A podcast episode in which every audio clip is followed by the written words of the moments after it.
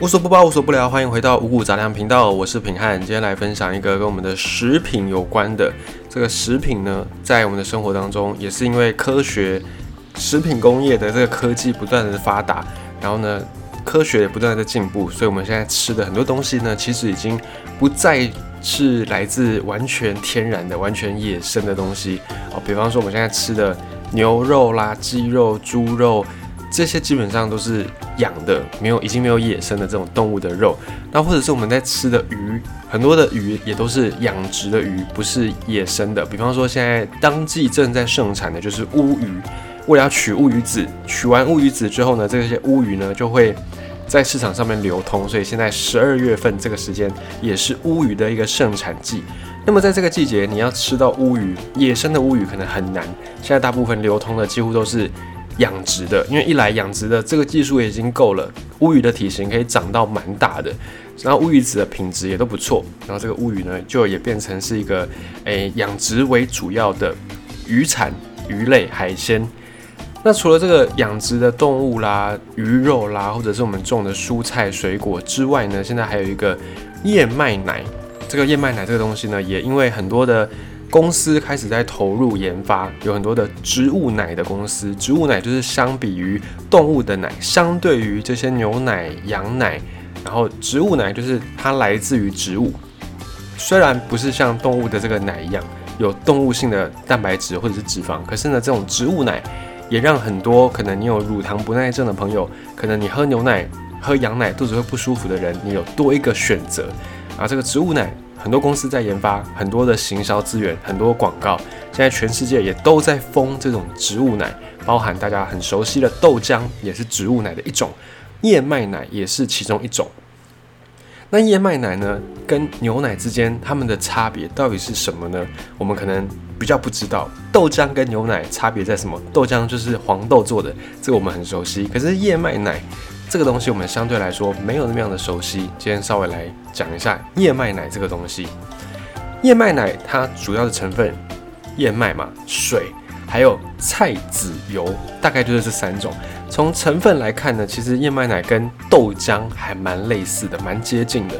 主要是让燕麦它去熟化之后再加水，然后去研磨它。这个就是跟豆浆很像，豆浆也是加水去研磨，然后燕麦奶。加水研磨完之后，我会再加菜籽油来去给它强化这种浓郁的口感，然后也会用乳化的一个过程去让这个燕麦奶的成分变得比较稳定。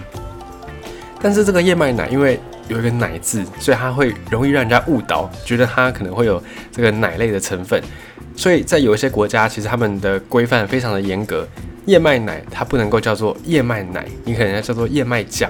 就是你不能够出现一个你没有的成分哦。比方说现在希腊优格跟希腊式优格也是有差异的哦。你去这种超商或者去这种大卖场、量饭店，你可以找优格的时候，你可以找希腊优格跟希腊式优格，你可以找到大概这两种东西。这两个不是只差一个字而已，它的成分也完全的不同。因为希腊优格它是一个非常复杂的工作就是你要去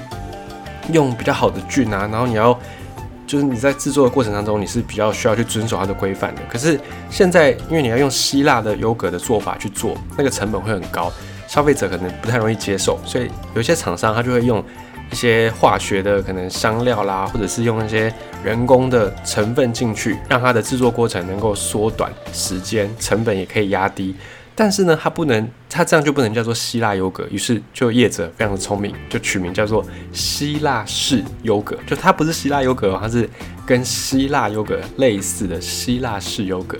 在燕麦奶的命名也是这样子，有些国家就禁止这种燕麦浆，把它称之为燕麦奶。他说，因为你里面没有含有奶的这个成分，你不能够这样讲，所以可能会让人家误导。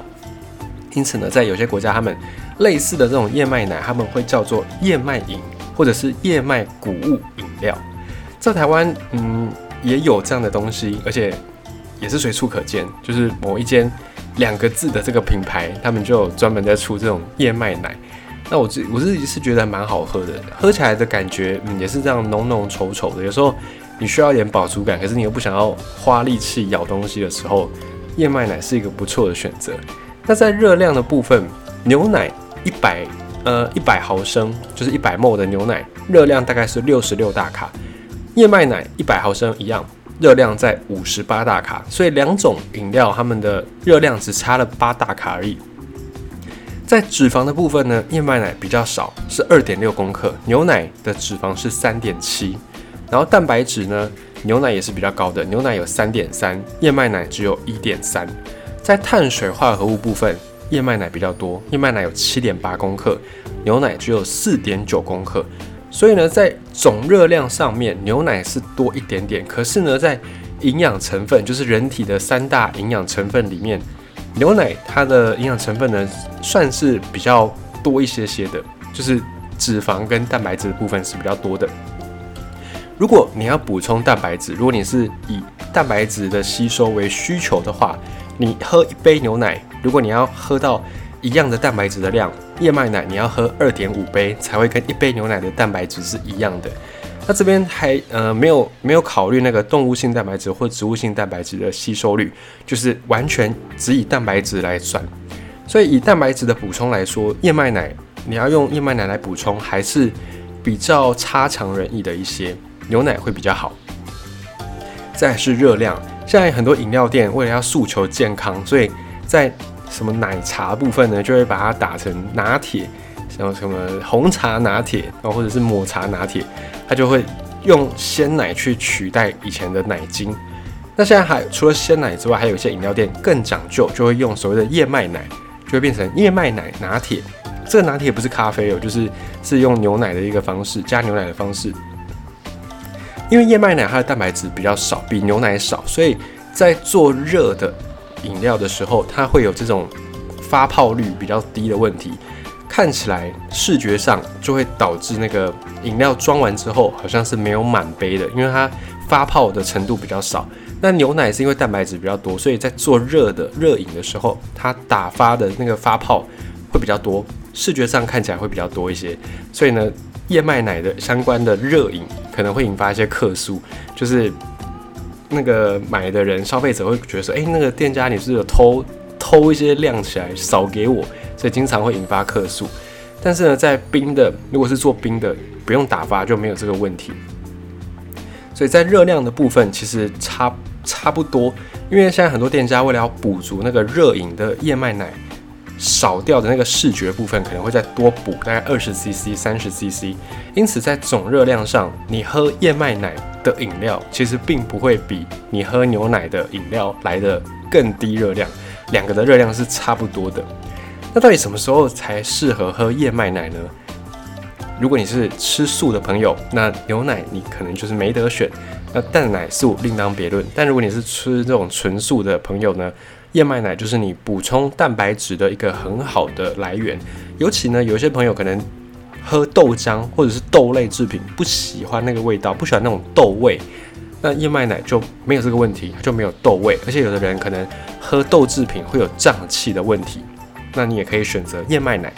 那你要注意的是，如果你选择燕麦奶来补充你的蛋白质，你记得还是要再补充其他的东西，比方说维生素，比方说钙质或铁质。这些微量元素也是必要的，因为牛奶有这些东西，可是燕麦奶是没有的。所以如果你以燕麦奶当做你主要的蛋白质摄取来源，那你记得还是要补充其他的营养素。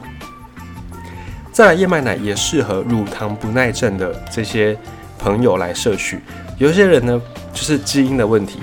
对于牛奶、对于乳乳类、奶类是没有办法好好的消化的，所以可能有的人喝牛奶或者是喝奶精。肚子会不舒服，会拉肚子。如果你是要避免这种乳糖不耐症，那么燕麦奶也是一个你很好的选择，它不会引发这种肚子不舒服、肠胃不舒服的状况。而且呢，它的那个口感其实也蛮像牛奶那种滑顺的感觉，因为有添加菜籽油，有添加这种植物油，所以它是你如果要追求口感，然后你又不想要乳糖的问题的话，燕麦奶也是一个好选择。再来是。如果你有想要降低胆固醇的需求的朋友，你也可以来选择燕麦奶，因为燕麦奶它的那个燕麦的成分里面有可溶性的膳食纤维，虽然比起你直接吃燕麦，这个燕麦奶它的膳食纤维已经比较少，可是呢，跟牛奶比起来，燕麦奶的膳食纤维还是蛮明显的，还是蛮多的。那根据一些实验，就有去做研究，就有去做这种测试，发现说每天你喝七百五十 CC 的燕麦奶，连续喝五个礼拜，总共三十五天，你就可以降低胆固醇，有效降低胆固醇。可是你要记得哦，你要喝到七百五十 CC 每天，然后你要连喝三十五天才有这个效果。那么换算成大概今天的饮料的那个杯子来看，以中杯饮料来算，你这样喝，你每天大概要喝二点五杯的燕麦奶，你才有办法达到这个需求量。所以每天要喝二点五杯中杯的这种燕麦奶，好像也是蛮蛮累的，也是一个负担。所以你要降低胆固醇，你的量要喝到这么多才有那个效果，这个你就在自己斟酌喽。再来是燕麦奶，还有另外一个大家觉得它应该比牛奶好的地方，在于它相对环保。因为你牛奶你就要养牛，养牛就会排放出很多的温室气体，排放出甲烷啊、二氧化碳啊，对于环保是比较不好的。那么燕麦奶它有比较环保吗？因为它不用养牛嘛，它就只要去采摘这个燕麦，然后来做就可以了。可是呢，比起牛奶的制作过程，牛奶或者是制作过程，它排的碳呢，确实是比较多。它排的这种不好的东西，确实是比较多。可是呢，它是建立在在地取得、在地使用。也就是说，今天如果你要比的话，你要都以台湾来比。比方说，你要以台湾生产的牛去计算这个碳排放，还有你要用台湾生产的燕麦来去计算这个碳排放，这样比，那牛奶确实是比较多的。可是呢，现在。燕麦奶大部分都是以进口为主嘛，很少台湾很少自产什么大宗的这种消费的东西。除了牛奶，它就是有运送过程的问题之外，比较是在地的燕麦奶，为了成本考量，通常都是进口国外的再过来制作。所以在这个状态之下，因为燕麦奶它要经过海运也好，或者是经过空运过程当中，这个碳排放可能就大于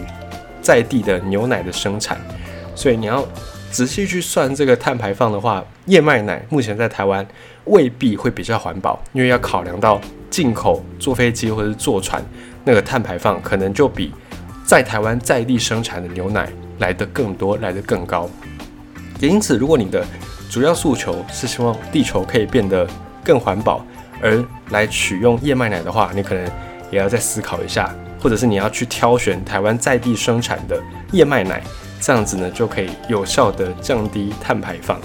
这个就是目前燕麦奶在台湾的一个状况，还有燕麦奶的一些营养成分、营养价值，以及哪一些朋友适合来摄取燕麦奶。